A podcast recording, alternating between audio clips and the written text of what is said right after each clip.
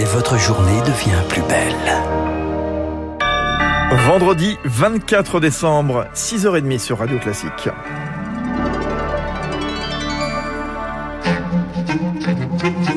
La matinale de Radio Classique avec Fabrice Lundy.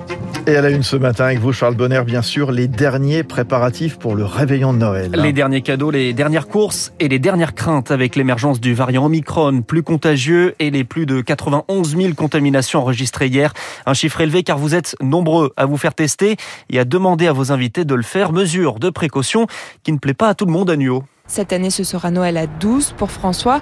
Alors, test anti-Covid pour tous et pour convaincre les plus réticents, il n'a eu qu'à raconter son quotidien. À mon travail, il y a deux personnes qui sont décédées. On a un Covid long, une jeune collègue de 43 ans. J'ai un fils qui est étudiant en médecine. Il est en réa et donc euh, ils nous raconté euh, quand on est endormi, on a 40% de chances de ne pas se réveiller. Donc euh, avec tout ça, c'était assez évident. Catherine aussi a imposé le test à la vingtaine d'invités pour protéger sa mère de 87 ans.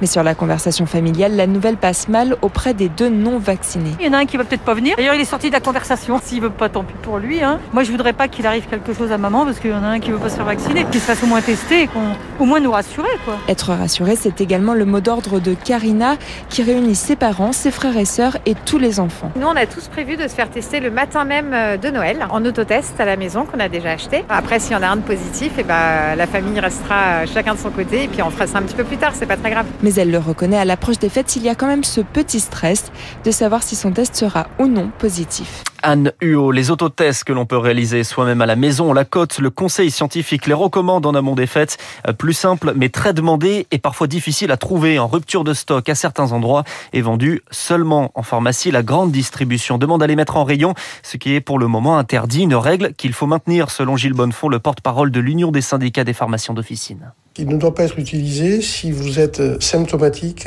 et si vous êtes patient en contact. Quand vous allez à la pharmacie et que vous dites je suis contact, je veux un autotest, le pharmacien vous refuse la vente et vous propose un test antigénique. Et ensuite, il faut expliquer comment l'utiliser. Les personnes, si elles ne font pas un prélèvement correct, ça ne sert à rien. Donc avoir des autotests à la sortie des caisses comme on vend des piles, c'est pas comme ça qu'on fait de la santé. Gilles Bonnefond interrogé par Elodie Villefrit. Alors malgré cette situation sanitaire, la messe de Noël aura bien lieu ce soir. Deuxième année sous Covid, les jauges appliquées l'an dernier sont levées, mais pas les gestes barrières, selon le père Nicolas Rousselot de l'église Saint-Ignace à Paris. On va essayer de, de, tout faire pour que ça se passe au mieux. Vous savez, on a une habitude hein, depuis maintenant euh, quasiment deux ans. Euh, on, on, fait très attention au gel quand on rentre, euh, et puis on se salue plus avec la main au moment du, du geste de paix. La communion, on fait très attention. Les gens viennent avec des masques, mais on pourra toujours chanter minuit chrétien ou il est né le divin enfant. La question, c'est qu'on reste en, en lien, on reste en communion. Voilà, et à 8h15 sur Radio Classique, Monseigneur Mathieu Rouget, l'évêque de Nanterre, sera avec nous. Une période des fêtes qui inquiète sur le plan sanitaire. Le cap des 100 000 contaminations journalières est attendu avant la fin de l'année. Un cap qui pourrait provoquer une désorganisation de la société, selon le conseil scientifique. En cause l'isolement des contaminés et de leur cas contact, c'est 10 jours pour une personne testée positive, 17 s'il vit avec quelqu'un. Un allègement est évoqué par le gouvernement. À l'étranger, le masque revient à la mode. Il est imposé en extérieur, en Italie, en Grèce et en Espagne. En Équateur, c'est une première. La vaccination va devenir obligatoire dès l'âge de 5 ans. 6h33 sur Radio Classique. Les pêcheurs français s'en prennent au bateau hollandais. En plein conflit sur les licences post-Brexit, action coup de poing hier à Boulogne-sur-Mer, deux navires des Pays-Bas empêchés de débarquer en cause leur méthode de pêche critiquée par les Français dans la Manche. L'armée tacle Éric Zemmour, le candidat est en Côte d'Ivoire pour rencontrer les forces armées présentes sur place. Visite autorisée à condition de rester discret et sobre, mais des photos partagées par les essayistes agacent. L'engagement moral n'a pas été tenu selon le porte-parole du ministère des Armées. Allez, on va terminer ce journal avec une touchée plus sucrée. Ah, et un moment de partage, celui que vous serez nombreux à vivre ce soir, peut-être le moment le plus agréable du réveillon, le dessert.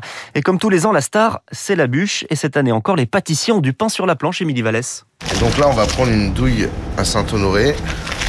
Et on va pocher une mousseline pralinée noisette à de fleur de sel. Jeffrey Cagne met la touche finale à sa bûche russe, un biscuit d'aquoise noisette avec un cœur au caramel praliné Un travail de précision pour émerveiller, mais avec sobriété. On va venir y poser quelques noisettes dessus. À l'époque, on mettait beaucoup d'éléments, de couleurs, de, des, des petits personnages et autres. Et maintenant, on est plus euh, comment décorer une bûche avec ce qu'il y a à l'intérieur. Elle est finie. En vitrine, il y en a pour tous les goûts. Ce pâtissier récemment installé propose trois bûches en plus de celle au praliné, une au chocolat et une au citron. On va partir sur les agrumes parce qu'on est dans la saisonnalité. On va partir sur le praliné parce que c'est réconfortant. Et le chocolat et la vanille, des valeurs sûres. Au moins, les gens s'y retrouvent. Il faut savoir que c'est un repas de fête, qu'ils sont 10, sont 6, sont 8. Il y a des enfants, il y a des grands-parents. Il faut que ça plaise à tout le monde. Les prix sont entre 38 et 45 euros pour 6 personnes. Je ne peux pas aller au-dessus. Il faut que ça reste vraiment abordable dans le sens où euh, si les gens ont envie d'en prendre deux trois goûts différents, il faut qu'ils puissent le faire. Quoi. Après, 40 euros, c'est amplement justifié. Là, on a les noisettes du Piémont, on a que des bons produits, on a du bon beurre, puis on a du personnel. Aujourd'hui, on a une vingtaine. Et les bûches ne sont pas les seules stars. Pour Noël, Jeffrey Cagne vend aussi beaucoup de Saint-Honoré avec leurs petits choux et leurs chantilly. Voilà une touche sucrée grâce au reportage d'Émilie Vallès. Et puis on termine avec cette décision pour fluidifier le trafic à Saint-Genis-Laval. La maire de cette ville près de Lyon a décidé d'autoriser le Père Noël à survoler la ville ce soir. Un arrêté municipal publié hier. À seule condition, il faut que les enfants soient endormis. Cela devrait faciliter la distribution des cadeaux. Normalement. Merci Charles Bonner. À tout à l'heure sur Radio Classique. Très bonne matinée à tous. Joyeuse fête, bien entendu. 6h36 dans un instant, le journal de l'économie. Et puis, un produit de fête, je vous le disais, ce sera dans le Focus Echo à 7h moins le quart. Jean-Marc Gallo, le directeur général de Champagne